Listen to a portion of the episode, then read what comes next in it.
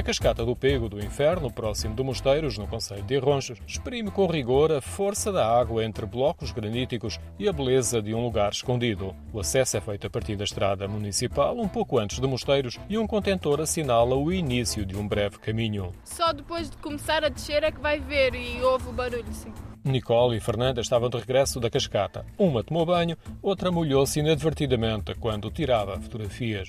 Eu escolhi, escolhi molhar-me, mas ela caiu mesmo. Tinha musgo e eu não me apercebi. Pousei o pé na água e escorreguei. E é funda a água? Não, Mas não. tem uma parte funda que podemos mergulhar.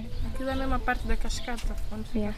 A Ribeira de Arronches é obrigada a atravessar um leito repleto de rochas, desdobra-se por várias passagens entre os rochedos e forma pequenos poços de água. A cascata principal não é muito alta. A água escolhe as rochas mais baixas para depois formar um longo poço de água onde se pode tomar banho. Aqui a Copa das Aros embeleza e dá serenidade aos recantos da Ribeira, enquanto ecoa ainda o barulho da cascata. A água está sempre a correr. Pelos vistos, dá boa disposição e não parece ser muito fria. É sim, a princípio parecia muito fria, mas até não era porque habituei-me rápido e agora nem estou com frio e ainda estou molhada. Depois de lá tomar banho, foi? Não fui tomar banho. Fomos tirar umas fotografias e molhei-me. Sentei na água e a água é, é boa.